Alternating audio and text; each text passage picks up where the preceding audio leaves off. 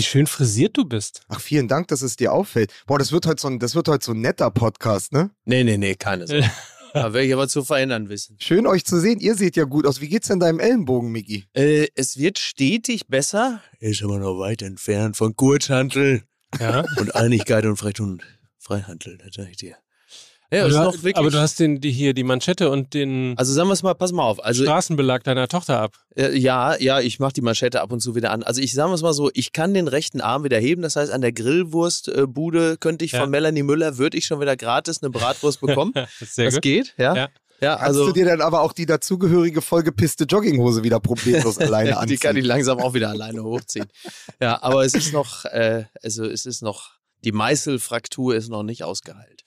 Herzlich willkommen zum Impro-Podcast Fußball, Ja. wie man gerade merkt. Ja, ne? das ist richtig. Mittendrin. Ja, aber erstmal müssen wir dir gratulieren zum Vatertag, Ja, sehr weil dein Sohn ist ja jetzt 18 geworden. ich hab Genau. jetzt Kann man ja auch mal den erwachsenen Eltern an dieser Stelle und insbesondere auch Grüße an die Mutter. Sohn. Ja, ne? Mal sagen, weil Richtig man aus. vergisst ja die Eltern immer, die haben die Scheiße jetzt 18 Jahre schon durchgestanden. Absolut. ja. So, also ihr habt ja. auch in gewisser Weise Geburtstag. Ja. Ja, So ist das bei Kindern. Erst wischt man die Scheiße weg und dann muss man sie durchstehen. ja, ja. So sind Kinder, aber sie geben einem sehr viel Sie zu. geben einem sehr, sehr viel Ja, zurück. ja. In meinem im Falle meiner Tochter vor allem Sprüche. So, So, was zunehmend ein Problem wird. Ja. Die Kreatur wendet sich gegen ihren Schöpfer. Ich Aber muss- gut. ich muss dich äh, kurz mit ins Boot holen, Lukas.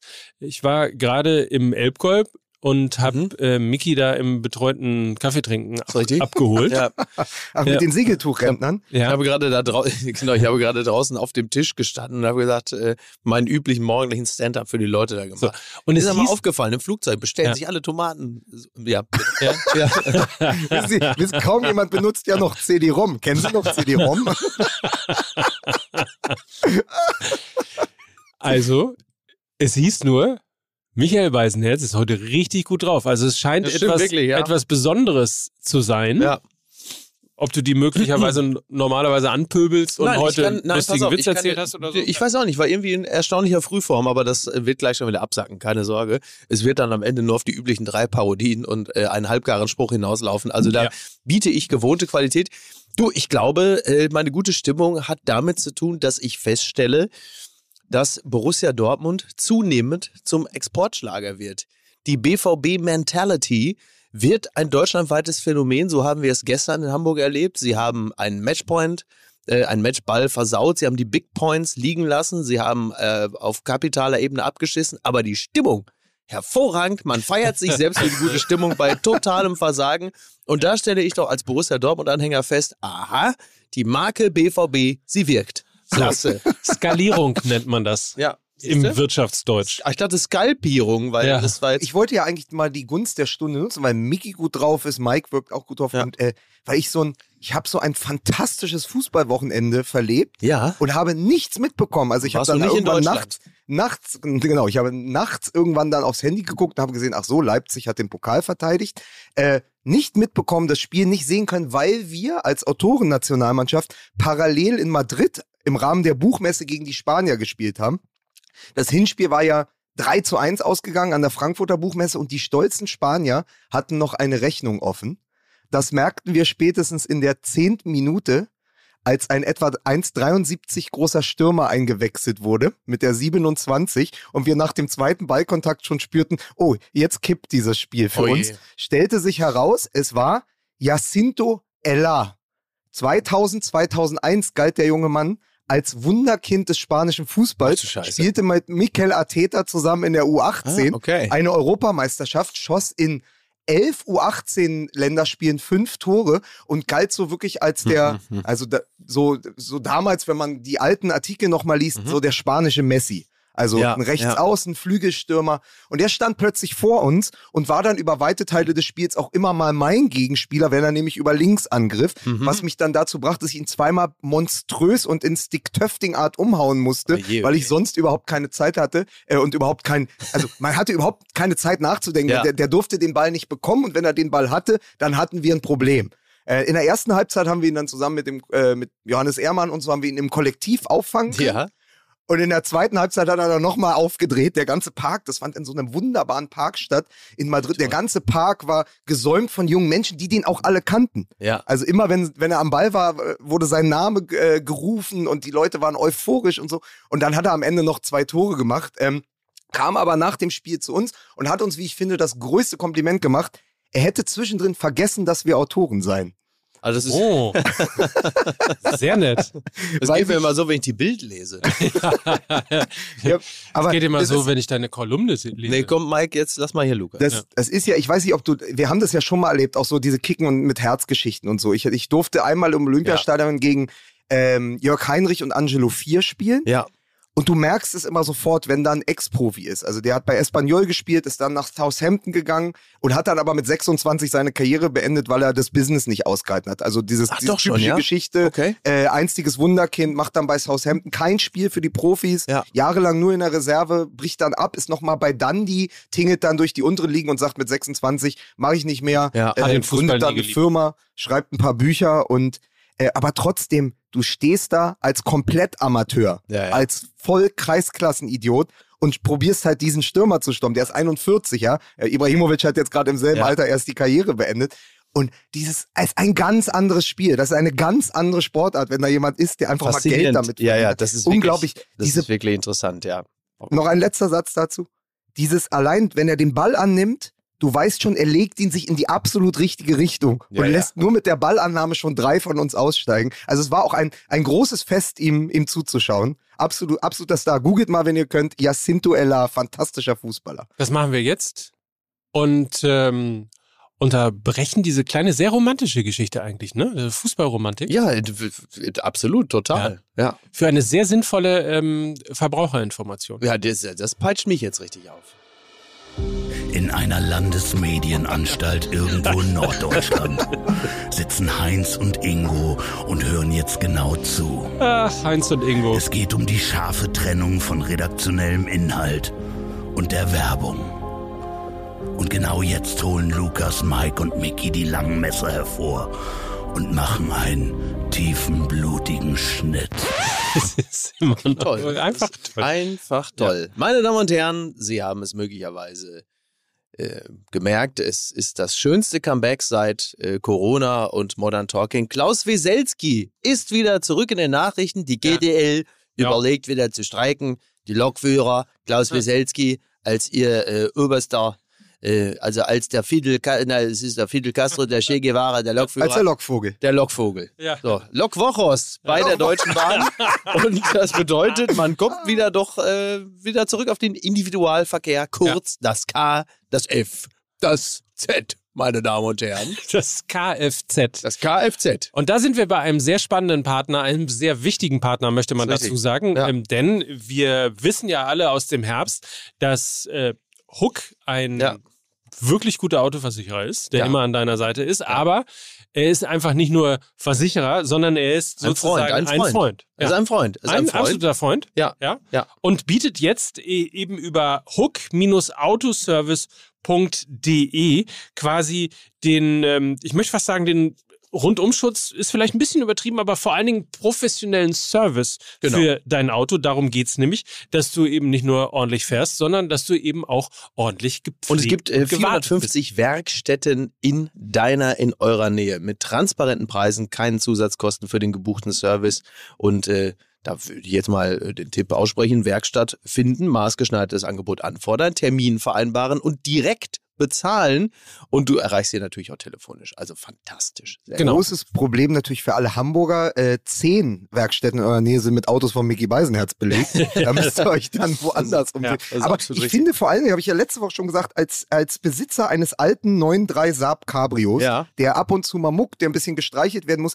ist dieser Diagnosecheck von Hook jetzt kurz vorm Urlaub perfekt. Du meldest dein Auto an, bringst ihn in die Werkstatt und die gucken einfach mal drauf. Rütteln, klopfen ein bisschen auf den Reifen, machen einmal die Kofferraumklappe auf, gucken in den Motor, heben den hoch Ja. und sagen so, mit dem Ding können sie jetzt auch 3000 Kilometer Richtung Bari fahren. Ja. Und dann geht's halt ab. So, das, das finde ich hervorragend. Und für alle, die diesen Service wahrnehmen wollen, gibt es natürlich auch einen Gutscheincode von uns, oder Mike? Selbstverständlich. MML heißt er und es gibt 10% auf jeden online gebuchten Wie heißt der Gutscheincode? MML. Kann ich mir nicht merken. MML ist der Gutscheincode Ja, und ja. 10% auf jeden online gebuchten Service, gültig bis Ende August unter hook-autoservice.de. Heinz und Ingo lächeln zufrieden in ihrem grauen Anstaltsbüro.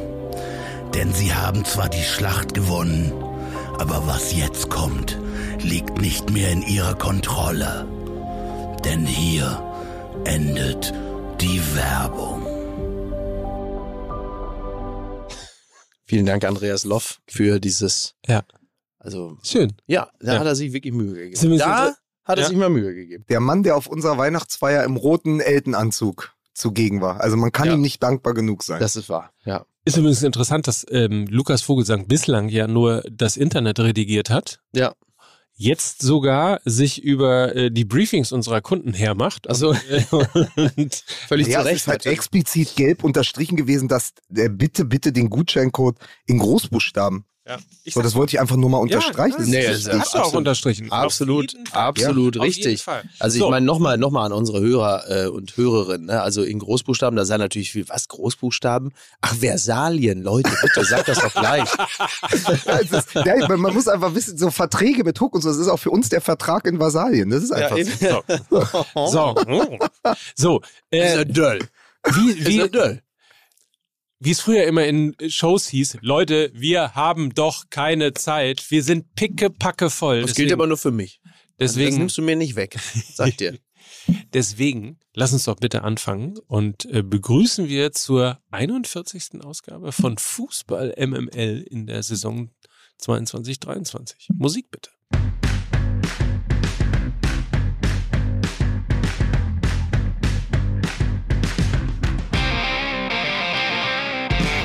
Ich habe es ja eben schon gesagt, herzlich willkommen zum Impro-Podcast Fußball mit Mickey Beisenherz.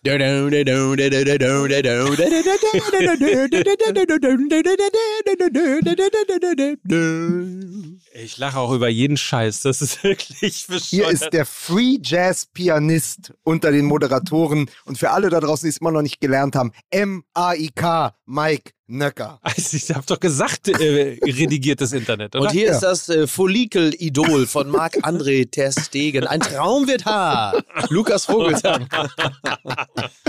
So, Leute, Leute, weil ich ja. ja. eben gesagt habe, wir haben äh, nicht besonders viel Zeit Ja, heute. Ähm, wir müssen natürlich erstmal über das Spiel der Spiele reden, das am Samstag stattgefunden Mhm. hat und das im Internet vereinzelt schon als äh, der Beisenherz-Nöcker-Klassiker Erkenschwick gegen Gütersloh Ja. Finale Westfalen-Pokal. aber sowas. Darüber müssen wir reden. Der FC Gütersloh Ja. hat im Elfmeterschießen gewonnen. Oh ja. In Rühnern, im Sportpark Rühnern vor, ich sag mal, 2500 Zuschauern. Der Bombonera von Rühnern.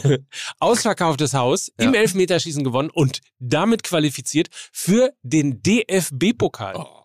Das heißt natürlich, also erstmal Gratulation Ja, natürlich absolut. an äh, meinen Heimatverein, Ja. an den Verein, Ja. äh, an dem ich im Heidewald mein allererstes Fußballspiel gesehen hat. Ähm, ich bin so alt, dass der Verein damals noch SVA hieß, äh, bevor er sich Wirklich? mit DJK Du zusammen warst der kleine Junge, der bei Hannes Linsen auf dem Schoß saß. Er sagte, hier, komm mal hier, Chris und Wert, das echte. Ne? So ist es, der, kleine, Mike, Michael. der kleine Michael, der saß da bei, Ja. Hannes Linsen auf dem Schoß. Ja. Toll. So, und wir müssen jetzt natürlich, finde ich, also Mhm. Gratulation nochmal Ja. an dieser Stelle. Ja. Ähm, DFB-Pokal erste Runde gab es lange nicht mehr Ja. äh, in Gütersloh. Ähm, wie, wie sorgen wir denn jetzt dafür, dass es ein Hammerlos gibt? Das hammerlos. Ne? Ja. Ja, weiß ich auch nicht. Ich, ich weiß ja, dass die Schalker hier in Berlin alle auf äh, das Los äh, TuS Maccabi hoffen, damit Ah. sie ins Mommsenstadion gehen können.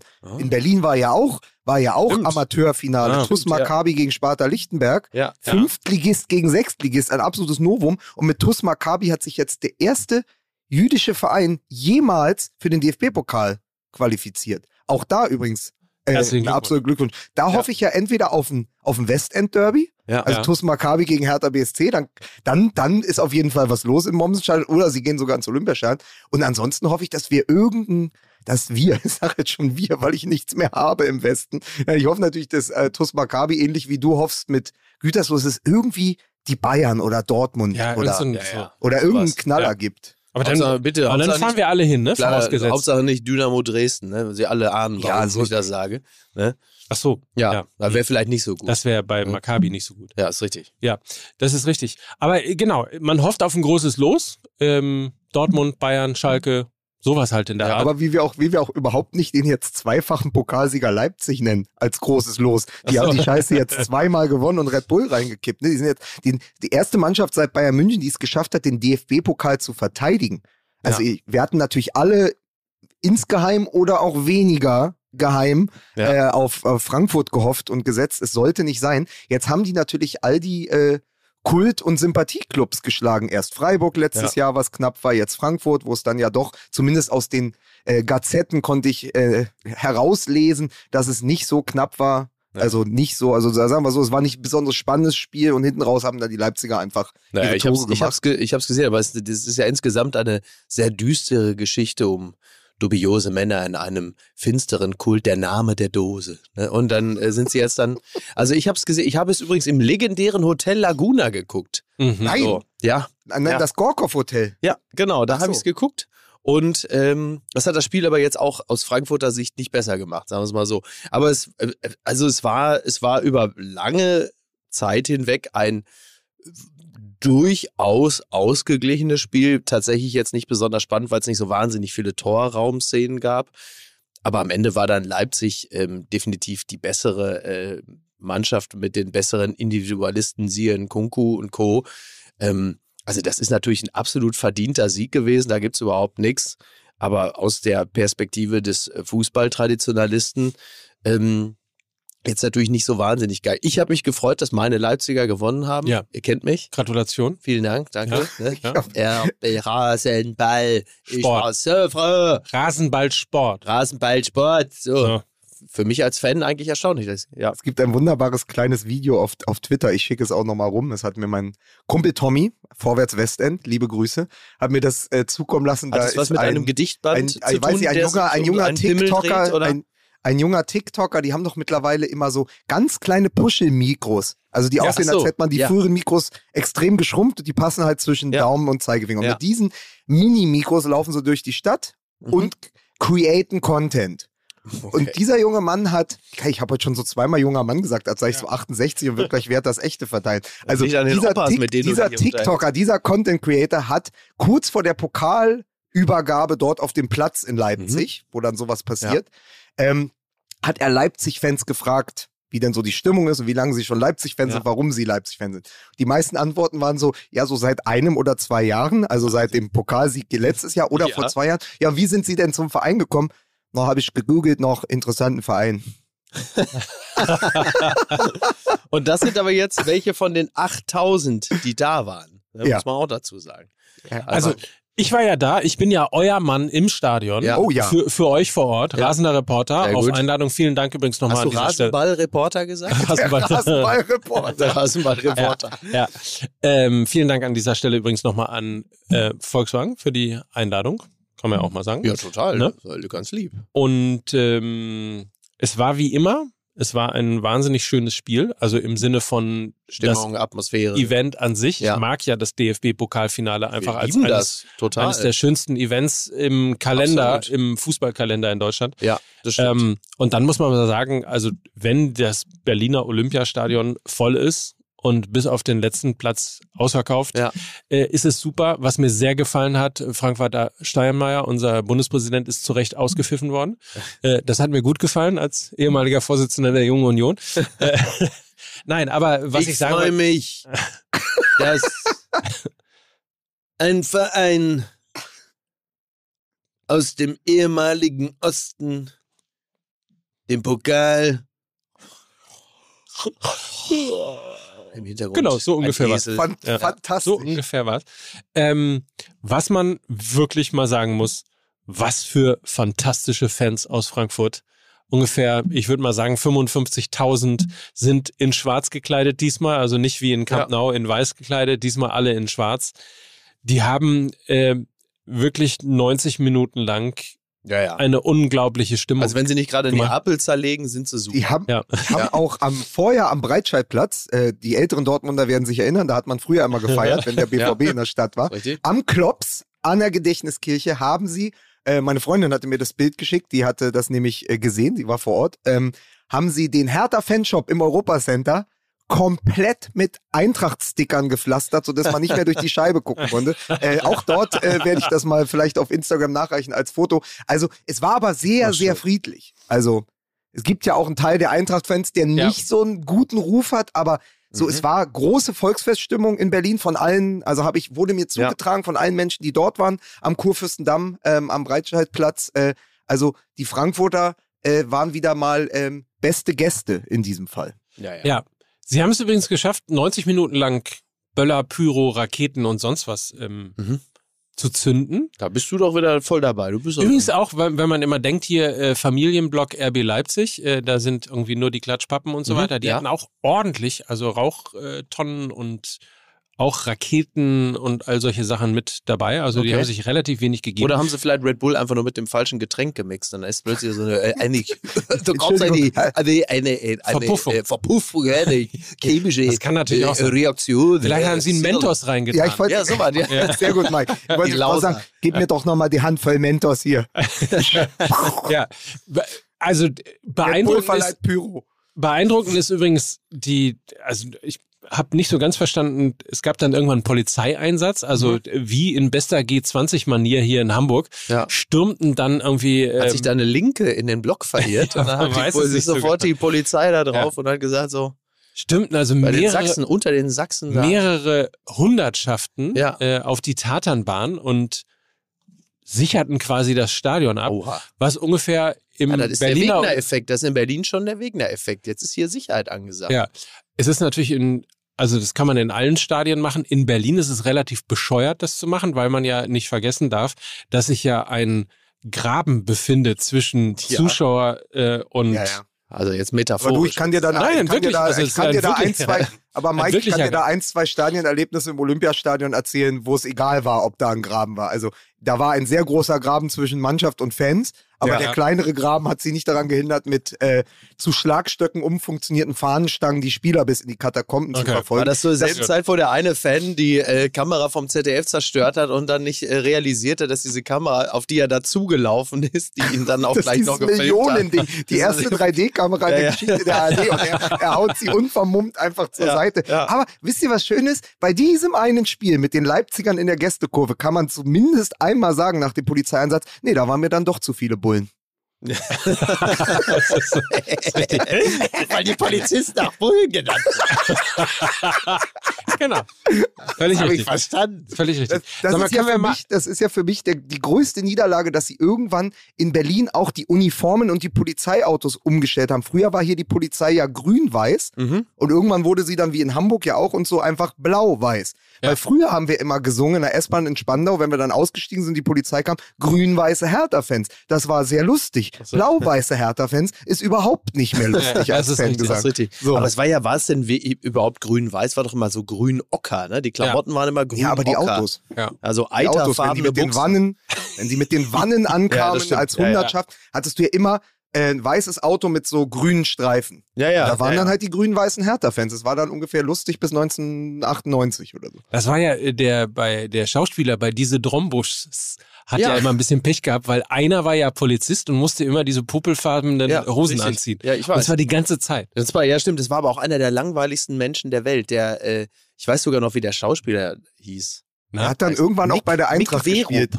Mick We und habe ich sogar mit meinem Onkel Günther damals schon drüber gelacht, weil der so langweilig war als Schauspieler. Und da war ich, da war ich auch erst neun oder zehn und habe schon als Zehnjähriger verstanden, dass das einfach der langweiligste Mensch der Welt gewesen ist. So, jetzt haben wir die 18-Jährigen verloren. Ja, bei meinem Glück ist er wahrscheinlich verstorben oder so. Und, und ich bin jetzt wieder derjenige, der sich über jetzt Leute Am lustig Nasenring Ja, durch die. Twitter, Geht's Twitter. Arena, durch die Twitter Arena gezogen. Eine dieser Hosen hat er dann auch bei der Eintracht gespielt. Als Oka Nikolov. Oh Gott, oh Gott, oh Gott, oh Gott, oh Gott.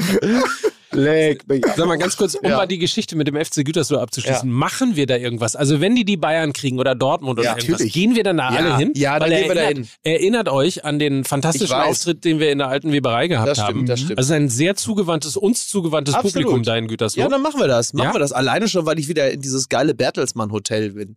Will. Das, Das war ist ja, Parkhotel. Ja, das Parkhotel mit dieser geilen Hotelbar, die ja, Ja, die wirklich ist toll großartig ist. Die ist, wirklich toll. Ich will da hin, das machen wir. Da sitzt gefühlt immer noch Odo Jürgens am, am Tresen. Genau. Ich möchte noch einen Drink hier nehmen und lasst mich. Naja, ähm, nee, das machen wir. Auf jeden Fall. Also sehr wenn gut. Güters, wenn der FC Gütersloh einen geilen Gegner kriegt. Und da können Sie jetzt natürlich dann auch, meine Damen und Herren, können Sie natürlich, wenn die Auslosung durch ist, können Sie dann ja auch relativ deutlich erkennen, wie geil wir den Gegner finden, ob wir da hinkommen oder nicht. ähm, machen wir das. Ja, Ja. auf jeden Fall. Auf jeden Fall. Gut, damit ist das schon mal abgehakt. Ja, weil es mit Wacker Kastrop, sind die auch in der ersten Pokalrunde? Müssen wir da auch irgendwie, oder? Ich glaube nicht. Er nicht, Nee. okay, gut. Moment mal, aber das spielt doch jetzt Großkreuz. Der Weltmeister ist So. doch bei Wacker Oberkastrop. Ja. Ja, in meiner Heimat. Hm. So, und das, Was schon? Was? Da können wir auch hingehen. Also Ja, ich gehe ja gerne zum Ja. Fußball. Ja, ich gehe auch ich war ja gerne zum gestern Fußball. Abend auch beim Fußball. Ach so, was war denn gestern Ey, Abend? Das ist eine Szene, die habe ich mir heute Morgen schon beschreiben lassen von Freunden. Äh, Und zwar wurde da ein, also wie soll ich das jetzt beschreiben? Der, also der weiße Tschernojobatai wurde gesichtet, wie er auf einem E-Scooter Ja. Richtung Stadion rollte. Richtig. Ja. Ins. Was, also warum fährst du mit dem E-Scooter zum HSV-Stadion? Was soll das? Weil eine Hat, ist, riesige, ist dieser Verein nicht schon genug gedemütigt worden? weil eine riesige Baustelle Ja. in der Schnackenburgsallee Mhm. ein totales Verkehrschaos auslöst. Ja. So, und ich weiß nicht, ob du dich eine Stunde in den Stau stellst, um zum HSV zu fahren. Nein, ich würde mich also äh, nie. So, also habe ich dann irgendwann die restlichen Meter einen E-Scooter genommen. Wobei ich mich gut erinnern kann, ich hatte das mal. Es war auch geil vom Timing her. Ich ähm, äh, hatte, äh, also die, die Pippas Mutter ja, sagte, kannst du äh, Pippa, also meine Tochter, ja, abholen? Ich bin mit ihr gerade auf dem Flohmarkt. Habe ich gesagt, ja klar, kein Problem, komme ich hin, als Mensch Standort geschickt. Da war der Flohmarkt direkt neben dem HSV-Stadion am Spieltag und zwar um dieselbe Zeit. Und ich fahre, fahr, um meine Tochter vom Flohmarkt abzuholen, einfach um sie in meine Obhut zu nehmen. Und es ist wirklich, also zum exakten Zeitpunkt des HSV-Heimspiels. Ja. Und du denkst, ey, also wie scheiße kann es eigentlich laufen? Und da war ich noch nicht mal Fan vom HSV. Das heißt, ich bin ja wenigstens gut gelaunt da wieder weggefahren, weil ich habe meine Tochter auf dem Beifahrersitz. Die anderen sind da weggefahren und haben keine Punkte auf dem Beifahrersitz. Also von daher. Ja. Diese kleine persönliche Wollen wir Geschichte. einmal kurz das Ja. äh, Gesamtergebnis dieser Bundesliga-Relegation äh, sportlich einordnen? weil, Ja, es ja dort, 6-1? weil ich mich, ja, war es ja am Ende, ne? Ja, genau. 6-1 äh, oder äh, das hätte bei Bielefeld auch für ein Spiel gereicht. Aber ähm, so, also du gehst da 1 zu 6 raus. Es Mhm. gewinnt also beim in den letzten elf Relegationen nur einmal weiterhin der Zweitligist, nämlich Union damals gegen Stuttgart, Ja. und zehnmal jetzt der Bundesligist. Mhm. Und dann habe ich einfach heute Morgen nochmal auf den Kaderwert beider Teams geschaut. HSV 38 Millionen, Mhm. Stuttgart 116 Millionen. Ah, doch schon. Ja. Und das ist halt das Ding. Das ist dann in der Bundesliga vielleicht schlecht, aber die Diskrepanz, Mhm. der Graben, über den wir ja gerade schon gesprochen haben, der Graben ist so groß, wenn eine Mannschaft wie der VfB Stuttgart auf eine Mannschaft wie den HSV Mhm. trifft, dass das kaum aufzuholen ist. Also das hat man ja sogar gesehen mit der Hertha letzte Saison, als sie dann wirklich ernst gemacht haben mit der Spielerpower, die in diesem Kader noch steckte, dann hatte der HSV zu Hause keine Chance und so war es ja jetzt wieder. Das Ding war im Grunde nach dem Hinspiel entschieden, weil in diesen zwei Spielen, wenn sie dann müssen, Ja, die ja. Bundesligaspieler dann doch ihre PS auf die Bahn bringen und Mhm. dann sind sie einfach, na, man sagt ja immer, Geld schießt keine Tore, ist mittlerweile Quatsch, aber sie sind dann einfach die besseren Einzelspieler, weil Ja, ja. sie Bundesligaspieler sind, während der HSV, und ich möchte da niemandem zu nahe treten, eher Zweitligaspieler beschäftigt, weil er mittlerweile jetzt Ist im sechsten Jahr ein. Zweitlig äh, Zweitligaverein ist. Ja. Und deswegen musst du eigentlich sagen, Du musst auch, liebe Grüße ins Westend für Hertha, an, an Hertha BSC und die Verantwortlichen da, du musst Erster oder Zweiter werden. Ja. Der dritte Platz ist eigentlich kein Aufstiegsplatz mehr. Der dritte Platz bedeutet nur, du darfst noch zweimal mehr spielen. ja. Absolut. Aber Ja. auch nochmal die Frage, brauchen wir diese Relegation oder soll man das nicht einfach auch sein lassen? Also damit man auch einfach mal einen sauberen Abschluss einer Saison hat mit dem Pokalfinale, Feierabend und dann ist gut. Muss man das noch haben? Also es ist ja so ein, da erstellt sich ja langsam so ein VRR-Feeling ein. Also immer so eine, so eine, so eine Emotionsbremse. Also du hast dann irgendwie so das eigentlich so ein abschließendes Gefühl, Jubel, Trauer Und dann heißt es, jetzt geht diese, dieses, diese Emotion aber nochmal in eine doppelte Verlängerung. Und muss man das nicht einfach auch sein lassen? Vor allen Dingen, weil halt eben, ja, wie Lukas das ja richtigerweise sagt, statistisch gesehen, ja auch oft das, äh, dasselbe dabei rauskommt. Also Auf der anderen Seite hast du natürlich die Zweitligarelegation jetzt mit Bielefeld, die ja wirklich kurz oder also Mike, Mike hat das ja sehr verfolgt, hat ja auch noch was zu Fabian Klos Ja. äh, geschrieben. Du kannst Ja. da gerne auch noch mal was zu sagen, weil ich die Geschichte, ich finde, also find ich absonderlich, diese, dieses, dieses Ja, ja. Hinspiel gegen Wien Wiesbaden. ja. Also Bielefeld die letzte Saison, und das war mir nicht mehr gewahr, weil diese Saison ja nun mal seit vier Jahren gelaufen ist oder vier Richtig, Jahre ja. lang war.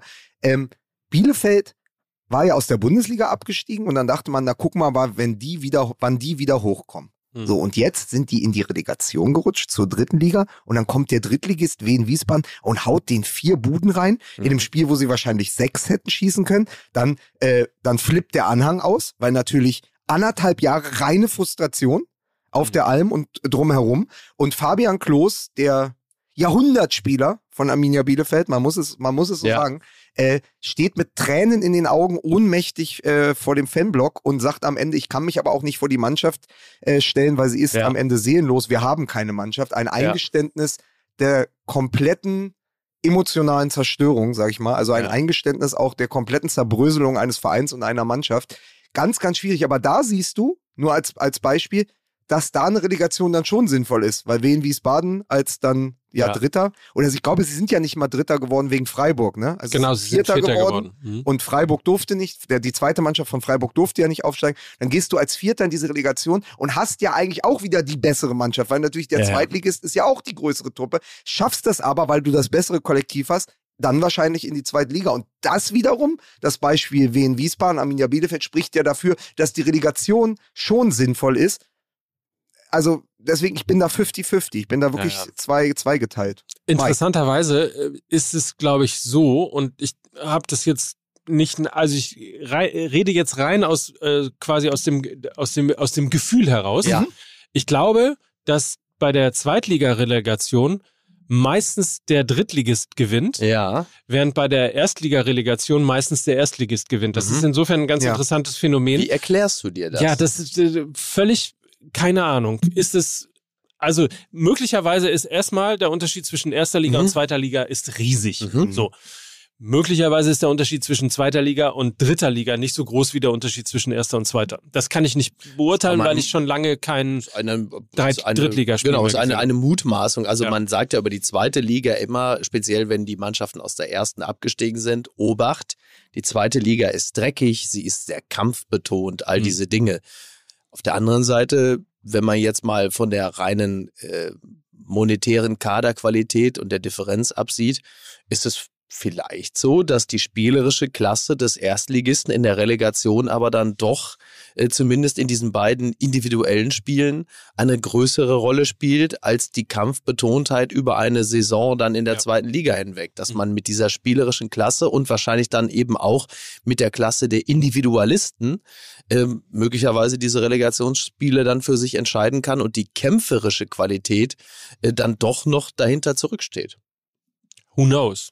Ja, Bestes Beispiel, der erste FC Kaiserslautern. Relegation, dritte auf die zweite Liga, sie gewinnen gegen Dynamo Dresden, Mhm. steigen auf und haben ein funktionierendes Kollektiv, haben in Terence Boyd einen funktionierenden Stürmer, der Mhm. für die dritte Liga eigentlich zu gut ist und in der zweiten Liga durch dieses kampfbetonte, das körperbetonte Spiel im 16er, siehe Simon Terodde, Mhm. also der Ja, auch ja. dafür gemacht ist, in die zweite Liga zu gehen. Und die waren am Anfang direkt Tabellenführer. Ich glaube, die haben die ersten sieben, acht Spiele, Mike, du wirst dich erinnern, Ja, ja. da haben wir doch auch, dann Ja. irgendwann kam ja, hat, war Mike das ja zu bunt und er hat sie über den grünen Klee gelobt, damit dann der MML-Fluch genau. einsetzt. Ja. Aber die waren ja fantastisch gestartet in diese. Zweitligasaison, weil sie kompakt waren, weil sie eine klare, also sie eine klare Idee von ihrem Fußball und ihrem Spiel hatten. Und dann kannst du natürlich in der zweiten Liga sofort rollen weil du eingespielt bist und so. Deswegen, ich glaube tatsächlich, dass der irgendwie der Drittligist einen Vorteil gegenüber den Zweitligisten hat. Vor allen Dingen natürlich in dem Moment, wenn Arminia Bielefeld als Team gerade durchgereicht wird. Da sprechen wir jetzt wieder über Psychologie und ein negatives, das negative Momentum, präsentiert Ja. von Fußball MML. Du kommst aus einer komplett beschissenen Saison, die aber für Bielefeld seit anderthalb Jahren oder zwei, also waren ja anderthalb Jahre einfach nur Niederschläge, nur Rückschläge. Und dann kommt aber eine Mannschaft mit der Euphorie von, Ja, wir ja. dürfen ja doch noch. Wir sind Vierter geworden oder wir sind Ja. Dritter geworden. Aber wir dürfen, wir haben noch diese eine Chance. Gleiches müsste natürlich aber für den HSV gelten, tut es aber nicht, weil für den HSV ja der dritte Platz keine, kein Ja. Erfolg ist. Für den HSV ist dieser dritte Platz schon die Niederlage. Für Wien Wiesbaden und Kaiserslautern war der dritte Platz schon ein Erfolg. So, Mhm. das heißt, du kommst ja psychologisch, mental Genau. ganz anders in dieses Relegationsspiel. Und ich glaube, da, dadurch entsteht auch so eine Wucht, dass dann Wien Wiesbaden äh, Ja, ja. vier Tore schießt und 4 zu 0 gewinnt gegen Bielefeld. Und die natürlich dann komplett pulverisiert. Eine Mannschaft, die ohnehin schon porös war. Ja. Tja. Naja. Du siehst es ja auch an der, an dem Phänomen, dass sich Drittligamannschaften leichter in der zweiten Liga etablieren können, als sich Zweitligisten dauerhaft in der Bundesliga halten können. Also Ja. da ist Mhm. der erste FC Union äh, sicherlich ein, ein ähm, löbliches Beispiel ähm, und eine wirkliche Ausnahme und das, was der VfL Bochum geschafft hat, jetzt drei Jahre hintereinander in der zweiten, äh, in der Bundesliga zu bleiben, ähm, ist ein solcher Kraftakt, Mhm. den man auch nur, äh, zu dem man auch nur gratulieren kann. Ja, absolut. Weil die Diskrepanz halt einfach Mhm. so groß ist und weil die spielerische Klasse und die individuelle Klasse der zweiten Liga, das hat man ja auch dem, im letzten Jahr in der Relegation gesehen, da hat der HSV in Berlin gewonnen, 1 zu 0. Mhm. Naja, dann gewinnst du halt beim HSV 2-0, dann drehst du halt Ja. in dem Spiel einmal nochmal auf und ähm, weist dann den Zweitligisten in die, in die Schranken. Wir waren ja, wir sind ja ein bisschen abgekommen von der Frage, irgendwie sind wir eigentlich für die Relegation oder äh, gegen die Relegation? Ja, ich bin da ja auch nicht so hundertprozentig entschieden. Das hat natürlich auch mal wahrscheinlich was mit den Vereinen zu tun, mit denen man dann gerade so fiebert, dass sagen, dann mal also eine letztes weitere. Jahr, letztes Jahr als Hertha-Fan war ich sehr für die Relegation. Ja. Dieses Jahr brauchen wir das nicht zwingend. Also kann jetzt gerne abgeschafft werden. Wieder drei Aufstiegsplätze. Ja, es, ich, es spricht sehr viel dafür. Aufstieg Hertha BSC 97, da äh, hatten sie den Aufstieg Ah. gegen Unterhaching klar gemacht Ja. und haben dann nichts mehr geholt die letzten drei Spiele und sind nur als Dritter aufgestiegen. Mit aber Kaiserslautern und Wolfsburg. Kaiserslautern direkt Meister geworden. Wolfsburg hat sich in der Liga etabliert. Mhm. Das ist doch also das ist doch ein Plädoyer für die drei Aufstiegsplätze, dass drei so wichtige Mannschaften, ja, drei Traditionsclubs damals Oh ja. hochgekommen sind. Also es wäre natürlich bei der besten zweiten Liga aller Zeiten nächstes Jahr Ja. umso schöner, wenn drei direkt aufsteigen könnten, weil es ist natürlich komplett irre. Du hast jetzt eine Liga mit einem HSV, mit Schalke, mit Hertha, äh, dazu noch St. Pauli, Kaiserslautern und ein paar andere Vereine, die ich jetzt nicht absichtlich vergesse, sondern die mir einfach jetzt spontan entfallen sind. Aber du hast so viele gute Teams. Ich habe gestern noch von Olli vom Nachholspiel eine Statistik äh, geschickt bekommen. Die 20 europäischen Clubs mit dem besten Zuschauerschnitt in der vergangenen Saison, diese Top 20, in dieser Top 20 tummeln sich drei deutsche Zweitligisten. Ja, herzlichen Glückwunsch. Also das wird angeführt von Barcelona, Dortmund, Bayern. Ja. So, und dann kommt aber ganz schnell schon Schalke, HSV und Hertha BSC. Mhm, naja. Und ich Ja, meine, wirklich Top 20 sind die einzigen, sind überhaupt die einzigen Zweitligisten in dieser Tabelle. Also Ja. keine andere Liga hat einen Zweitligisten mit so viel, mit so viel Zuschauern Ja. und mit so viel Potenzial. Das ist gut für die zweite Liga und gut übrigens auch für Sky. Wobei das übrigens, äh, Liga. da könnte möglicherweise jetzt der ein oder andere englische Zweitligist dazukommen. Ne? Wer ist jetzt eigentlich aus der Premier League Leeds, abgestiegen? Leeds, Leicester und Krass, ja, ne? Leicester ist. Leicester. äh, ne? Ja, ja. Haben wir nicht noch vor Ja, ich meine, Le Leeds ist natürlich auch hart. Ich Ja. meine, klar, Leeds ist natürlich vor einiger Zeit aus der zweiten, dritte, zweite, erste hochgekommen. Aber irgendwie haben die auch ihren genialen Weg so ein bisschen verloren. Und Leicester, klar, die sind der Meister von zwei, weiß ich nicht, 2016. 2016. Das ist auch schon eine Weile her, Mhm. ne? Aber Wisst ihr denn noch, wer 2016 in Deutschland Meister geworden ist? tut mir leid, das ist zu lange her. ja, Das ist einfach wirklich eine Weile her. Weiß ich jetzt auch. Also, Ja. Das könnte jeder sein. Fantastisch übrigens, ähm, Sam Allardyce, Ja, der englische Peter Neururer, ja. kam ja für, glaube ich, vier Spiele nochmal zu Leeds und sollte sie retten und stellte guck sich an. aufs Podium und sagte, vom Wissen her und von dem, was ich als Trainer kann, bin ich kein Deutsch schlechter als Jürgen Klopp und Pep Guardiola. Vier Spiele später Abstieg. Vom Wissen her ist aber auch geil. ja. Also vom Wissen her ist Ja. ja. aber vom Wissen her gilt das ja wirklich für 80 Millionen Deutsche. vom Wissen her, also vom Wissen her, vom Wissen her bin ich, kannst du mal, kannst du mir selber da hinsetzen. Da, da hole ich dir aber den Henkelpott. Ne? vom Wissen her. So. Ja, so also ist soll ich mir das. lassen. so ist das. So mit einer Wildcard. Henkelpott oder wie es bei vielen Leuten heißt, Waschwanne. Ja, aber so einfach auch so per Wildcard, so in den, in den Tagesthemen irgendwie dann Meldungen. Äh, Jürgen Jablonski aus äh, Gelsenkirchen-Bur wird neuer Trainer von Real Madrid in einem, Los, in einem Losverfahren. Inge, hast du gesehen hier? ich bin neuer Trainer von Madrid. Ne? Es geht nach Italien. Auf! Hat die Tasche. Im, Kreu Im Kreuzworträtsel. Ja, habe ich gewonnen. Hört zu, im Kreuzworträtsel. Ich bin neuer Trainer von Madrid. Ist das zu fassen? Mein Jürgen Jablonski, Feuerwehrmann kommt über den Brenner. Sehr gut. Sehr schön. So, Kinder, es ist äh, wieder Zeit ist für, soweit. Schock, für Schockgefrorenes. Meine lieben Fußballfreundinnen und Freunde, wir unterbrechen die aktuelle Sendung Fußball MML für eine kurze Reklame. So, und wir alle wissen ja, wer vegane Gerichte in 10 Minuten zubereiten möchte. In zehn Minuten, dann ist es praktisch schon in Ja. Ihrem Mund gelandet. So, der geht auf every-foods.com, Ja. denn Every ist unser Partner. Und eine gesunde Routine, die Spaß macht. Ja. Ja. Foods. Foods. Fußball gut. MML. Fußball MML. Sehr schön, ja. Ja. Ja, du hast gerade gesagt, ne, eine gesunde Routine, die Spaß macht und einfach ähm, ist dank Every. Ja, und es gibt ja viele Anbieter, die sowas versprechen. Aber das, was Every da bietet, das schmeckt wirklich und es sind echte ausgewogene Mahlzeiten, die wie selbst gekocht sind. Und das, Das- ist, äh, also ich weiß nicht, ob das ist nicht bei jedem ein Attribut, wo man sagen würde, das schmeckt ja so, als hättest du es gekocht. Aber in dem Falle äh, kann man sich da auch im privaten Kreis einen besseren Ruf äh, eher erwärmen, muss man in dem Falle ja sagen, indem man sagt, doch, doch, das habe ich, äh, hab ich hier gemacht in zehn Minuten. Das äh, war äh, alles ich alleine.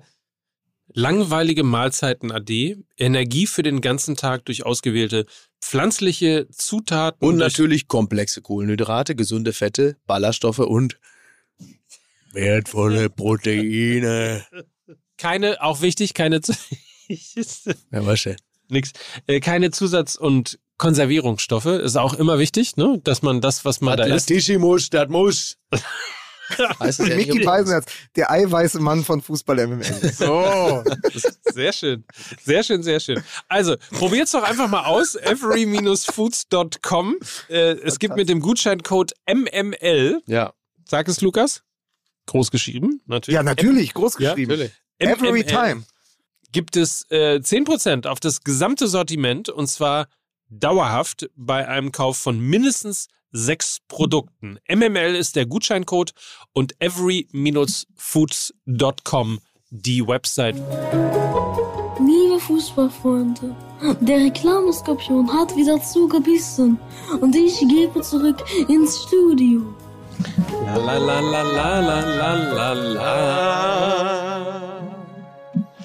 Besser, wenn auch ungewollt, aber besser kann eine Überleitung nicht sein. Der Reklameskorpion, ja, da geht ja bei mir sofort alles an. Der Scorpion-Kick, ja.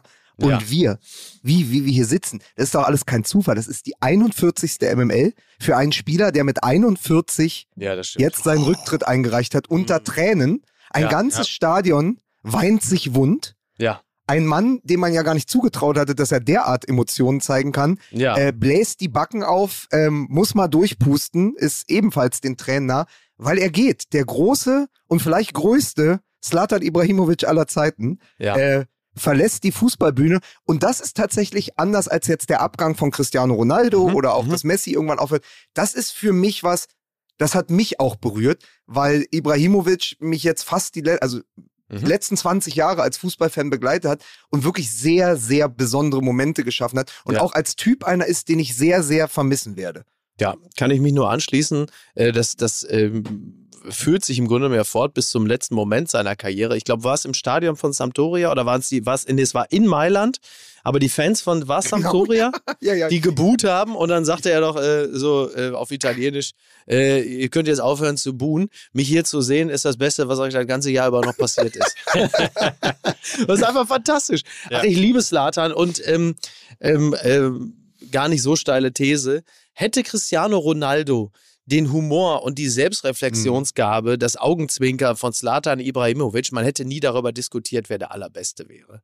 Aber das ist halt einfach nur mal so. Und, und Slatan ist äh, für mich wirklich so das ganze Paket, the whole package. Es ist äh, eine Fußnahme, eine, eine fußballerische Ausnahmebegabung, äh, der berühmte Unterschiedsspieler und das aber mit einem fast schon amerikanischen Unterhaltungspotenzial Mhm. und Entertainment gehen. Also das ist wirklich, das ist wirklich die, das ganz große Entertainment-Paket, was man sich als Fußballfan doch wünscht. So ein Hauch Cantona schwingt da auch noch mit. Ich habe damals in die Zeitlupen geschrieben, wenn die Frage aufkam, Messi oder Ronaldo, war meine Antwort immer Ibrahimovic, Ja, weil er ja. Eben auch dieses Showtalent ist, weil er die Selbstironie besitzt. Also und vor allen Dingen, und das ist das Wichtigste, und das haben ganz viele Kollegen auch in der SZ und im Spiegel jetzt geschrieben, in ihren, na, nennen wir es mal, ja, was sind das dann? Nachrufe sind das ja nicht, aber in ihren Abschieds, in ihren Abschiedstexten, so in den großen sportliche Verabschiedungen, Nachrufe, ne? sportlicher Nachruf. Ähm, er hat es immer untermauert. Also er hat die große Fresse gehabt, aber das Mhm. haben andere auch. Aber er kam dann auf den Platz und hat halt geliefert. Also das beste Beispiel ist, er kommt nach LA und schaltet in der LA Times diese ganzseitige Anzeige, fantastisch. wo, nur, wo ja nur drauf steht, LA, you are welcome Ja, und dann seine Unterschrift. ja. Und dann ja. denkst du, was ein Typ, so in, nach Hollywood zu gehen, Ja. ja, was macht der jetzt, ja, und all eyes on him, und dann kommt das erste Spiel, er wird eingewechselt und schießt mit dem ersten Ballkontakt einen Dropkick aus, weiß ich nicht, 35 Metern Ja, unter die. Latte Ja. und macht dann noch den, macht, macht dann noch das Siegtor per Kopfball. Also erst diese Ansage, wo du so denkst, der leidet ja an Großmannssucht, der ist ja komplett wahnsinnig. Und dann geht er auf den Platz und untermauert das komplett. Untermauert das mit einem Traumtor und einem absolut wichtigen Siegtreffer. Und das ist eben Slattern. Und das war immer so. Also äh, je, je größer die Klappe war, desto besser war die Leistung danach. Das ist, das ist tatsächlich wirklich eine, ein, ein seltener Umstand, dass, ähm, die, äh, dass der Größenwahn mit der realen Größe noch nicht mal hinterherkommt. Das ist ja wirklich eher selten. Also Das das, ist schon wirklich, das ist Das schon stimmt. wirklich toll. Ich fühle mich wie Benjamin Button. Ich werde, wurde alt geboren und ich werde jung sterben. Ja. Ja, und so, so fühlt es sich ja auch an. Vor allem, dass der dann ausgerechnet bis 41 spielt. Und Mhm. wie oft haben wir es gesehen, jemand geht in, in die USA, in die MLS Ja, und dann ist ja. er da geparkt, ein bisschen Altenteil, ja, ein bisschen Genau. Florida, ein bisschen, bisschen Rentner-Dasein. Er kommt halt nochmal zurück Genau. äh, zum AC, äh, zur AC Milan, zur Ja. AC Milan, kommt zurück Ja. nach Mailand und wird nochmal Meister und tra Ja. traf, glaube ich, in seinen ersten beiden Jahren nach der Rückkehr noch jeweils zweistellig als erster 40-Jähriger. Also auch da nochmal Leistung gezeigt. Äh, die jungen Spieler auch nochmal mitgezogen und äh, weil, weil wir gerade bei Zitaten sind, da, das ist ja eins dieser fan fantastischen Zitate, aber er hat jetzt auch direkt gesagt nach seinem Abgang, als er gefragt wurde, und jetzt, Sie dürfen doch dem Fußball nicht verloren gehen, Herr Ibrahimovic, lieber Slatan. Äh, Ja. Wollen Sie nicht vielleicht Trainer werden? Und da war seine Antwort, Trainer werden? Unmöglich. Während des Spiels würde ich mindestens zwei Spieler schlagen und nach dem Spiel acht. Sehr schön. Also, Lena- Moment mal, ist das hier allen Ernstes drei Cis-Männer lachen sich tot, wenn jemand über Gewalt referiert. What the fuck? Ernsthaft Fußball MML, das ist ja mega cringe. Deabonniert. Wo kam der denn? Und da möchte ich aber noch, weil wir heute schon, wie Mike sagt, so ein bisschen auf dem Romantischen sind. Ja. Ich werde mich für immer, also natürlich ist da dieses, ähm, dieses Tor am 14. November 2012 gegen England, Ja. dieser Fallrückzieher gegen Joe Hart, wo man ja nicht vergessen darf, er hat ja die ersten drei Tore auch schon gemacht. Also Ja. in diesem Spiel. Ja. Das wird immer bleiben. Aber für mich ist es ein persönliches Erlebnis. Es war die Europameisterschaft 2004. Ich war Oh, am Berliner genau. Zoologischen Garten und wir Ja. haben auf den ICE in Richtung München gewartet, weil wir auf Kursfahrt gefahren sind, ein Jahr vorm Abitur. Und Ja. es war noch Zeit und dann sind wir rüber ins Holst am Zoo und haben uns die Schlussphase Italien gegen Mhm. Schweden angeschaut. Da kannte man den Namen Ibrahimovic schon so aus dem peripheren Hören. Also Mhm. man wusste so, Ajax Amsterdam, da ist einer, große Klappe, geile Tore. Und dann trumpft der Ball nach der Ecke auf Ja. und Buffon kommt aus seinem Tor und Ibrahimovic springt vor Buffon nach oben, schlängelt sich um ihn herum und trifft den Ball mit der Hacke Ja. und betritt sozusagen die europäische und die Weltbühne final mit einem typischen Ibrahimovic-Tor. Genau. Und seitdem war der halt, war der weltweit bekannt. Dieses Tor werde ich nie vergessen, wie wir in dieser Kneipe saßen, unsere Rucksäcke dabei, unsere Koffer dabei. Wir mussten eigentlich schon los. Wir haben gesagt, nee, wir gucken dieses Spiel noch äh, zu Ende, da Ja. müssen wir halt rennen. Und es hat sich so gelohnt. Ich werde nie vergessen, der junge Ibrahimovic gegen den auch damals schon alten Buffon. und ja, und dann hat ihn ja Juventus Turin auch direkt verpflichtet, weil sie gesagt haben, wenn Ja. das jemand gegen unseren Keeper schafft, Da Ja. muss er direkt zu uns. Ne, er hat halt wirklich ganz viele Tore so gemacht, wie man das eigentlich sonst nur beim Beach-Soccer macht. Ne? Mhm. Also diese Bewegung, genau dieses Tor mit der Hacke, das machst du eigentlich nur so im Sand, wenn du irgendwie so einer ausgelassenen Stimmung bist am Strand, aber halt eben nicht auf einem professionellen Fußballfeld. Und äh, derer sollten noch viele weitere Tore folgen, dann mit, mit so, ich meine, es ist, Es hat ja einen ist der. Kampfsportler Ja. und äh, das hat man natürlich gemerkt. Also diese auch wahrscheinlich durch zahllose Yoga-Stunden geschmeidigen Körper gemacht. Also das, äh, ich glaube, dass, dass Robert Lewandowski irgendwann angefangen hat, ähm, sich äh, für sowas wie Stretching und Kampfsport und so zu interessieren, hat wahrscheinlich auch ein bisschen damit zu tun, dass er seinen Ibrahimovic studiert hat und gemerkt hat, huch, das ist ja für die eine oder andere Spreizbewegung durchaus von Vorteil. Das hat ja auch einen Namen. Also es gibt ja diesen berühmten Scorpion Kick, das war aber Mhm. ja gar nicht so sein Signature-Ding, sondern das, was er gemacht hat, war ja der Flügelschlag einer Taube. So. So hieß Hat er das, wenn auch er sich immer immer so auf die Gegner geschissen dann in dem Moment auch? ja, quasi, also. Ja, Aber ja, diese, ja. er hat ja diese um sich selbst drehen und den Ball mit der Hacke ja ins Tor wuchten. Ja, ja, ja. ja. also das war genau. ja auch, das war ja teilweise schiere Gewalt Ja, gepaart mit ja. Kunst, wenn er Ja. das geschafft hat. Also diese Bälle kamen ja auch nicht so mit der Hacke mal eben um die Ecke, sondern der hat die ja reingetreten. Das ist eher so Teilweise. Roundhouse, ja, so ein Chuck Norris-artiger genau. Roundhouse-Kick, Ja. mit dem man den Ball dann aber ins Tor befördert und jetzt nicht irgendein Assi aus einer Kneipe raus. Ist dann der Fußballplatz quasi, also wenn der, der Flügelschlag einer Taube Mhm. Ja. ist, wenn Ibrahimovic Mhm. den Platz betritt, Ja. ist der Rasen dann Der das Tauben- Himmelbett für Tauben? Achso, Himmelbett für Taube. Alles Gute, Leipzig, alles Gute zum Pokalgewinn. Dose auf. Arschloch. Dose Nein, auf. Da wird die Arena zum Taubenschlag. so. Und Ja. Ja. Ja. ja, fantastischer Spieler. ja, unglaublich. Und du kannst halt, du könntest drei Folgen MML nur mit Anekdoten von Ibrahimovic Das füllen. ist äh, absolut, das ist absolut Ihr richtig. Wo wir das. jetzt, pass auf, wo wir jetzt von fantastischen Spielern und Mentalität gesprochen haben. Der BVB hat Benzebaini verpflichtet. Große Klasse.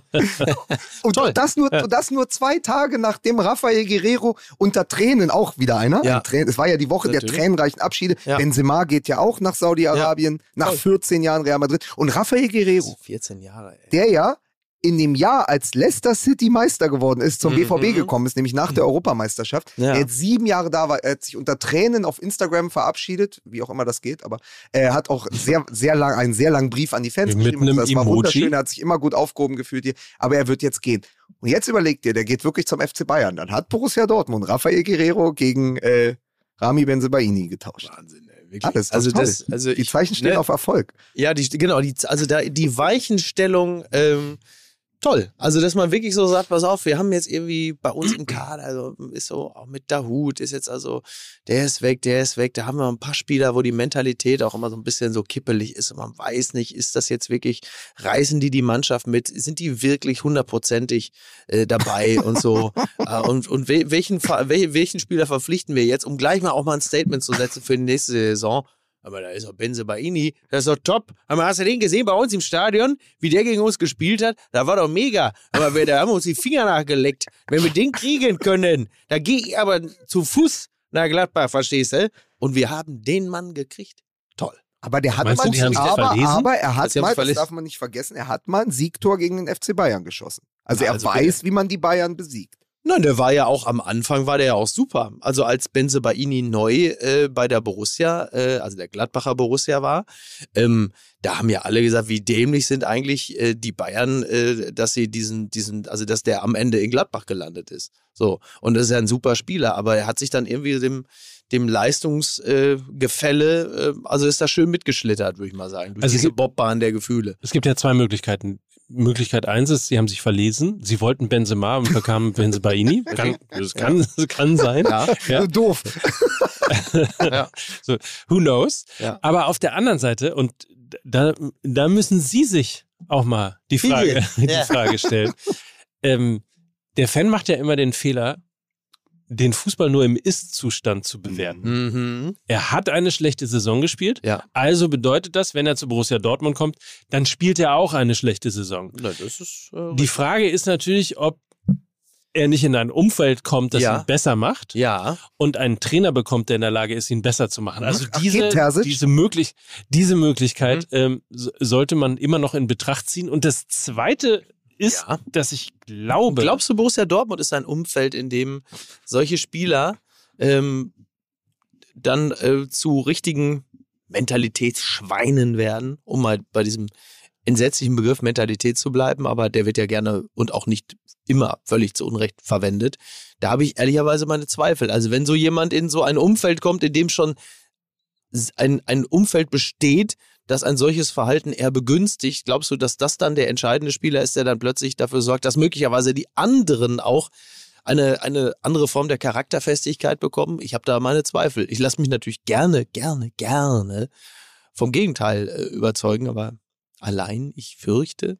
Wir müssen irgendwann mal. Es hängt so ein bisschen davon ab, wie die, wie die Mannschaft zusammengebaut wird. Was müssen wir?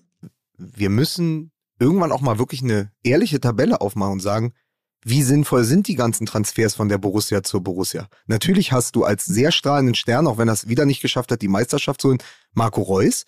Mhm. Aber alle anderen, also war das jetzt, ist das bisher so gut gelaufen für den BVB? Das klingt immer toll. Aber Dahut mhm. geht jetzt nach England. Der hat jetzt nicht eine besondere Duftmarke hinterlassen. Azar war jetzt auch Azar ist auch weg, ist auch irgendwann ja. hinten runtergefallen. Also ist jetzt auch nicht so, dass das dauerhaft Leistungsträger geworden sind, die Spieler, die aus Gladbach nach Dortmund gewechselt sind. Ich weiß ja. nur nicht mehr, ich werde nicht den Fehler machen, weil er so oft hin und her gewechselt ist. Kam Ginter von Freiburg oder kam Ginter von Gladbach wieder ist dann und ist Ginter dann zu kam nicht mehr. Von, nein, Ginter kam von Gladbach. Genau, okay. Ja, ja. ja dann war das ja auch ein Gladbach Dortmund-Transfer, der auch nicht so hundertprozentig mhm. hingehauen hat. Und deswegen ist er ja jetzt wieder in Freiburg. Ja, absolut. So, also das ist nur mal, weil wir immer reden, ja, sie kaufen dann Gladbach leer, aber wie viel, wie, was hat es ja, dem BVB wirklich gebracht? Andere Personalie aber auch, weil äh, wir wahrscheinlich gar nicht mehr so viel Zeit haben. Zumindest waberte sie jetzt am Sonntag äh, so durch den Blätterwald. Gündogan ist ja, ja. ablösefrei im Sommer. Mhm. Und jetzt gibt es ja eigentlich drei mhm. Varianten. So, er bleibt, bei Man City, mhm. was sich sein Nachbar Pep Guardiola ja wünscht. Mhm. Arsenal ist dran. Ateta kennt Gündogan ja auch aus seiner mhm. Rolle als Assistent von Guardiola. Könnte ich ja. mir übrigens auch sehr gut vorstellen. Oder, und es ist plötzlich gar nicht mehr so abwegig, er geht mhm. eventuell doch zum BVB und übernimmt die Planstelle, die Bellingham jetzt freigelassen. Also der Bellingham-Abgang zu Real Madrid, ich glaube, das ist sehr, sehr sicher. So, und dann ja. hast du ja, ja, einen Achter frei. Und wenn man Gündogan am Samstag im FA Cup Finale gesehen haben mit zwei Traumtoren zum Sieg. Also der liefert ja als Kapitän ja. bei Man City, der liefert ja konstant. Ich ja. weiß immer nicht, ob bei der Nationalmannschaft ein anderer Genuan geschickt wird. Also es ist ja, nicht der, der bei Manchester City in der 13. Sekunde war das, glaube ich. 13. Sekunde des Finals. Absolutes Traumtor. Volley, Volley ins Tor.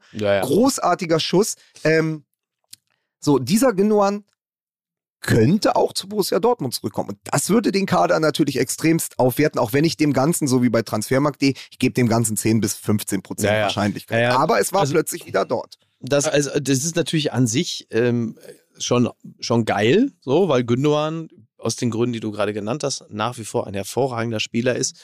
Da wabert halt immer nur so etwas mit, dieses Gefühl von, okay, das ist, das ist immer, finde ich, so eine, so intellektuell so dünn, wenn einem dann irgendwie nichts Besseres einfällt, als dann wieder irgendjemand zurückzuholen, der schon mal äh, beim Aber Verein hat gespielt das Borussia hat. Dortmund schon mal gemacht?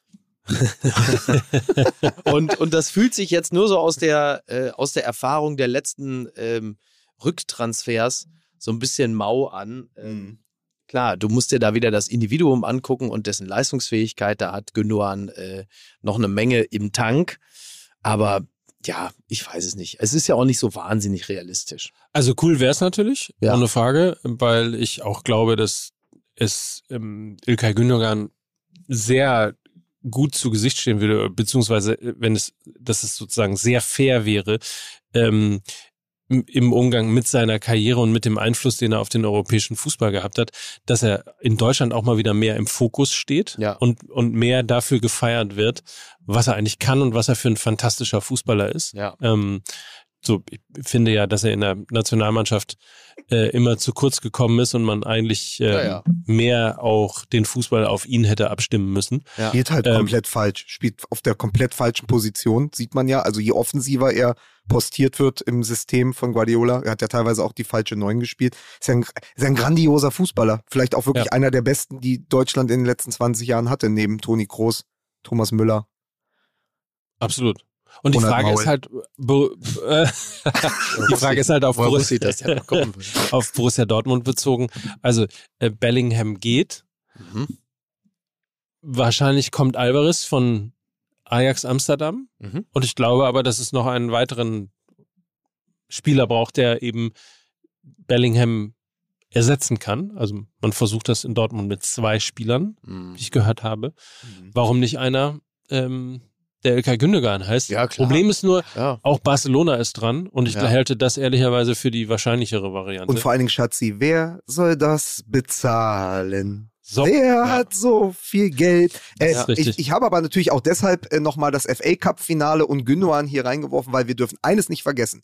Samstag war Pokalfinale, Montag war Relegation, aber nach dem Spiel ist vor dem Spiel und am Samstag ist Champions League Finale. Und da muss man zumindest nochmal, auch wenn Ja. wir es wahrscheinlich völlig, alles völlig falsch einordnen, aber einmal noch kurz einen Ausblick wagen, hier in den letzten Ja, ja. zwei, drei Minuten dieses Podcasts, Ja. weil es ist ja immerhin Man City kurz vor dem Triple, sehr interessante Geschichte da. Am Wochenende in Wembley muss es ja gewesen sein, Mhm. FA Cup Finale, war ja die gesamte Triple-Mannschaft ähm, von Manchester United aus dem Jahre 99, also Mhm. die Barcelona Bayern werden sich erinnern, die waren dort und haben dann gesehen, wie wahrscheinlich ihre Nachfolger gerade den zweiten Pokal geholt haben von dreien. Ich gehe stark davon aus, außer es passiert ein komplettes Wunder, dass Manchester City auch diese Trophäe holen wird. Seht Mhm. ihr das anders? nein. Äh, nö, es deutet alles darauf hin. Also mit dem entscheidenden Puzzlestück äh, Haaland ähm, findet jetzt der City-Fußball seine Vollendung.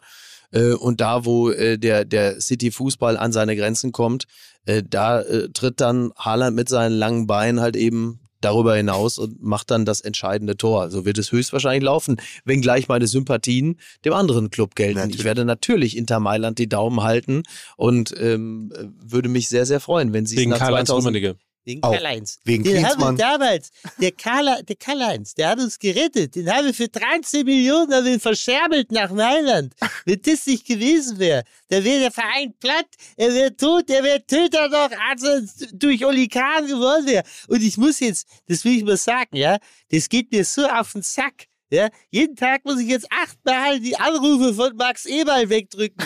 Lieber Uli, kannst du was für mich tun? Kannst du den Leipzigern irgendwas geben? Ich möchte gerne zu euch, aber ich kann nicht, weil ich bei diesem Trottel unterschrieben. Jeden Tag acht Anrufe, dann schickt er mir Pralinen, er schickt mir Blumen, irgendwas von Fleurop, irgendeine Scheiße mit den Kuscheltiere. Alles vom Eberl. Ich will dir nicht. Ich will meine Ruhe haben. Wo hat überhaupt meine Nummer her? Was habe ich nur getan? Nur weil ich einmal Karl-Heinz Rummenigge mit Übrigens habt ihr das mitbekommen. Olmo hat verlängert Mhm. in Leipzig und seine Verlängerung ist aber daran gebunden, dass Max Eberl bleibt. Oh Gott. Ja. Ja. Na gut. Ja, dann Das, aber diese, also almost feiern. Ich habe ja schon vor zehn Wochen gesagt, dass Ja. ich ein äh, Triple-Gefühl habe. Ja. Ich hatte mich nur beim Trippergefühl hast du gesagt. Und da haben wir alle gesagt, Lass jucken, Kumpel. wirklich Nix, lass wirklich, ist ja wirklich ich habe mich nur beim Podcast. ich habe mich nur beim Verein vertan. ja, okay. ist, stimmt. Ja. Stimmt. Am Ende, Ja. am Ende ist die Hälfte, ist doch die Hälfte der Prognose richtig. Das ist mehr, als man hier erwarten kann. Absolut, Ja, absolut. Nein, ich glaube natürlich auch. Übrigens interessanter Fun Fact: ähm, Haaland, ne, Mhm. der sozusagen als der ähm, Heilsbringer zum Gewinn des Titels möglicherweise gehandelt wird. Und äh, wenn er das dann schafft, beziehungsweise wenn das mit Haaland auch klappt, ist natürlich die ganze Geschichte, die ich euch jetzt erzähle, obsolet. Aber seit Haaland bei Manchester City spielt, schießt Manchester City insgesamt weniger Tore Mhm. und kassiert insgesamt mehr Tore. Ja. Ja, ja. Hatten wir das nicht schon mal, hatten wir das nicht in der letzten oder vorletzten Folge? Kam das? Haben wir schon? Ah, Haben wir schon. Wird schon hier, wird, ah, okay, ich werde alt. Ja. Sie sind auf dem Papier schlechter, Ja.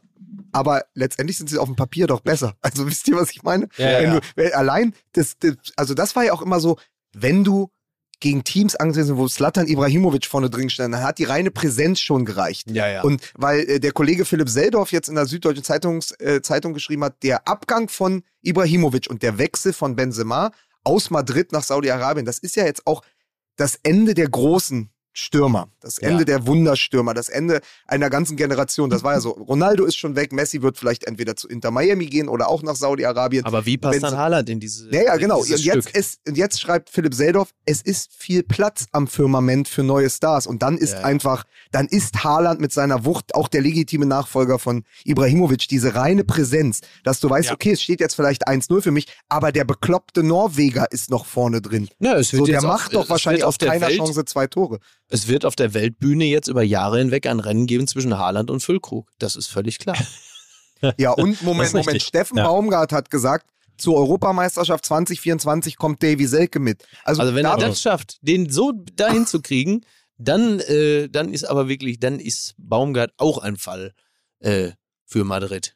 Neben So Jürgen, da wird der kann er Jürgen Jablonski aus Gelsenkirchen-Bur äh, in Madrid beerben. Ja, aber tatsächlich es. wird ja, ist ja als, also das jetzt, jetzt machen wir es mal ganz rund, tatsächlich ist ja als nicht besonders, nicht Erbe und natürlich auch nicht der neue Benzema, aber für einen möglichen Benzema-Ersatz im Kader wird ja jetzt Kai Havertz gehandelt. Also Real Madrid möchte die, wenn jetzt Benzema geht, Ja. er möchte Madrid die ähm, Offensive mit Havertz verstärken. Und ich habe da am Wochenende mit meinem Freund, dem Philosophen Wolfram Eilenberger in Madrid lang drüber gesprochen. Mhm. Der ist halt ein typischer Realspieler, weil er diese, weil er diese Eleganz hat. Also Mhm. die mögen ja gar nicht Stürmer, die mit einer Wucht kommen. Ich weiß gar nicht, ob Haaland ein Real Madrid Stürmer ist. Der wird auch da seine Tore machen, Ja, aber ja. das so viel Wucht mögen die ja eigentlich gar nicht. Da muss ja Mhm. auch immer ein bisschen Schwung drin sein, da muss so ein bisschen Ja. geschwurft werden im 16er, Ja. da musste einfach so auch mal das, den ein oder andere Kunststückchen einsteuern. Das konnte Benzema ja wie kaum ein anderer. Er ist ja, Ja. auch noch besser geworden, als Ronaldo dann weg war. Und ich Ja. glaube, ein Havertz von seinen Anlagen her Ja. und von der Eleganz, die er mitbringt und den Bewegungen, ist ein Real Madrid-Spieler. Tja. So, Kann und auf jeden Fall sein. Eingeschätzt äh, übrigens heute von Lena Kassel im Daily, also die äh, stößt ins äh, ähnliche Horn quasi, Sehr gut. ähm, dass er da sehr gut reinpasst und weil er ja auch ein ganz guter, ganz guter ähm, Platzhalter ist für den Fall, dass in der nächsten Saison dann möglicherweise dann doch nochmal ein Hochkaräter in der zentralen Position. achso, du meinst, er ist der Platzhalter für Mbappé, er ist der deutsche Julian Draxler. Also, So, dann sage ich noch, ich steige jetzt gleich in den Zug und fahre nach München. ja. Und dank gütiger Mithilfe von Micky Beisenherz treffe ich nämlich morgen, Ach, endlich. ich treffe cool. morgen für die neuen Zeitlupen Mehmet Scholl. Ach, fantastisch. Ganz Ähm, liebe Grüße. Mache ich. Ich wollte jetzt auch, du musst einmal hier reingucken. Ich muss jetzt einmal für ihn, weil er hat mir gerade ja. just auf WhatsApp geschrieben. Ich mache jetzt ein Foto vom Screen, dass er weiß, dass es äh, dich wirklich gibt. So, und dann äh, schicke schick ich ihm das. Ja, perfekt. So, und äh, da fahre ich nämlich jetzt hin nach München. Wir werden so ein Ach, bisschen toll. über sein Leben und seine Karriere sprechen. Freue ich mich seit Wochen. Vielen Dank nochmal, Micky. Micky hat den Kontakt hergestellt. Freue ich mich seit Wochen drauf, weil es ist Cool. wirklich, das ist ja der Ja, ja. Star meiner Jugendjahre, Mehmet Scholl. Ja. Ja. Und wenn wir schon dabei sind, können wir ganz kurz noch auf Verlängerung und Elfmeterschießen hinweisen. Das ist ja eine neue Kategorie. Ja. Ähm, beim Fußball MML Daily in Zusammenarbeit mit Spox gab es am vergangenen Wochenende zum ersten Mal Ja. mit äh, auch ein guter Freund von dir, guter Bekannter, guter Freund, whatever, äh, Thomas Hitzelsberger. Ja, Ein toller Mensch, ein, absolut. ein Fantastisch. wirklich spannender Gesprächspartner. Genau, ein spannender, kluger Gesprächspartner, Ja. ähm, der den Fußball in- und auswendig kennt und natürlich äh, sehr viel berichten kann. Unter anderem kann er auch sprechen äh, über doch immer noch recht frische Eindrücke als ARD-Experte bei der Weltmeisterschaft in Katar, wo er sich ja auch nicht immer nur wohl gefühlt hat und den Machtkampf beim VfB Stuttgart, wo er sich auch nicht immer nur wohl gefühlt hat, wo er aber bis äh, März 2022 als Sportvorstand und Vorstandsvorsitzender fungierte. So ist es. Also wer reinhören möchte im Kanal Fußball MML Daily, dort gibt's das Interview mit Thomas Hitzelsberger und ähm, vielleicht in eigener Sache ist falsch, aber ich habe, als ich beim Spobis war, das ist Ja. diese Sport-Business-Messe in Wo du jetzt Düsseldorf, Top 100 bist, das dürfen wir nicht unter wo ich jetzt verlassen. Top 100 bin. unser Mike, das ist unser Top 100. Ist das, haben sie das auch wie Jürgen Jablonski per Losverfahren oder bist du da einfach so richtig. reingerutscht? Wie ist Das das, ja? Ich bin auf jeden Fall, habe ich irgendwann mal ähm, gepostet bei Instagram, dass ich mir Sorgen um den deutschen Fußball mache. Ja. Ähm, und dann gefragt worden, warum. Also ich kann das vielleicht kurz mal ganz kurz Ja, aber bitte kurz, du siehst ja, im Barberhaus ist das Omelette schon am Brutzeln um jetzt. es kurz anzureißen. ja, um kurz darüber zu reden. Es gab diese Investorengeschichte, die ja gescheitert ist Ja. in der DFL. Es gibt massive Ausfälle, mit der die DFL und die Bundesliga gerade zu rechnen hat. Also Partner, Mhm. die ihre Rechnungen möglicherweise nicht mehr bezahlen können. Und das alles zusammen ist ein Gesamtpaket, über das wir vielleicht, wenn wir ein bisschen Zeit haben, beim nächsten Mal reden Oh ja. können. Ähm, weil da äh, mehr dahinter steckt und weil die Gefahr tatsächlich, dass die Bundesliga den Anschluss verliert, ähm, deutlich größer ist, als man das möglicherweise in den letzten Tagen oder in den letzten Wochen so als Eindruck. Also die, die, die, der Eindruck ist ja ohnehin schon da. Aber, Aber- wenn die Gefahr noch größer ist Ja. als der Eindruck, das Sie ist, ist tatsächlich wenig, also- wenig beruhigend. ja, sie ist größer, als ich gedacht habe. Okay. Okay, So viel weiß damit. Mickey den Anschluss nicht an die Realität verliert, entlasse ich Ja. ihn jetzt mit dem schlechten Wortspiel des Tages, weil dann kann er sich aufregen und gehen. Pass auf. Ich habe ja gegen Jacinto Ela gespielt, ja. Und Ja. da habe ich natürlich Folgendes gemacht. Ich war ganz enger Mann und ab und zu habe ich auch geklammert. Oder wie der Spanier sagt, Sumo de Naranja. Das kann ich gleich, kann ich gleich mal meinem Friseur erzählen, mal gucken, ob er lacht. Ne? Aber du lachst? Er hat wirklich das erste Mal ehrlich gelacht. Er ist ganz sauer geworden. Er hat Ja, ehrlich ich bin so ein gelacht. empathischen Typ, ne? Hör mal, Margot, das hat gehört, unser Mike ist jetzt Top 100. Das ist ja super. Da machst du mal eine Pulle Vor allen Dingen so wie beim- auf, da stoßen wir an. Da hätten wir doch nicht gedacht, als er im Weidenkörbchen angeschwemmt wurde damals, als wir ihn aufgepippelt haben. Da mit dem Brei und der Plempe. Unser Mike, Top 100. Super, Mike, super. Aufgepäppelt ist ja auch das, was äh, bei Manchester nee, City. Komm, nee, nee. Nein. Mike, aber es gab, äh, es gibt beim Medium Magazin immer die unter den Journalisten die Top 30 unter 30. Bist du die Top 100 unter 100? Ja, auf jeden Fall. Auf jeden Fall. Ich Ach, hab dich auch lieb. So, habt eine schöne Woche. Hört den Daily. Thomas Hitzelsberger und überhaupt jeden Tag alles, was aus dem Hause Fußball MML kommt. Es ist gut. Es ist und, er, und er sah, dass es gut war. Unsen Mike. Tschüss. Tschüss. Dieser Podcast wird produziert von Podstars bei OMR.